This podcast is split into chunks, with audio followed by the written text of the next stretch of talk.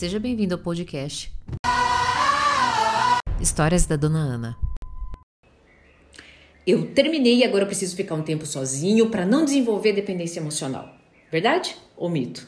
Bom, você tá lá trabalhando, né? Deu algum pepino, você não desenvolveu bem e foi mandado embora. E agora você vai ficar um tempo alinhando os chakras, tentando resolver o que, que aconteceu na sua vida para daí voltar para o mercado de trabalho. Provavelmente não. Se isso de urgência, principalmente em questão financeira, vai fazer com que você movimente. Comece a ver logo um novo trabalho.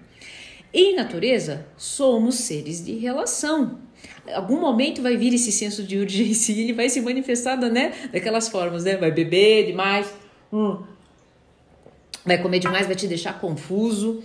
Mas é, por que, que eu usei esse exemplo? Eu quero te dizer o seguinte: o problema da dependência emocional, nós projetamos sempre que há é uma, um problema de relação com o outro, mas presta atenção. Ele começa no problema, na relação que você tem com você mesmo. A dependência emocional é apenas sintoma. Sintoma do quê? Qual é a causa? Você passou anos não olhando para você.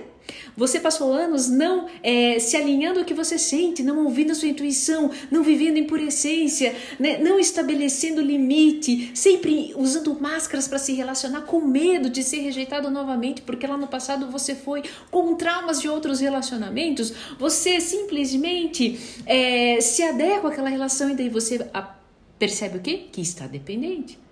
Agora, você está numa relação muito legal ou então você estava sozinho, né? A relação acabou e vinha uma pessoa bacana. Você vai deixar de se relacionar porque você ainda precisa se curar da dependência emocional?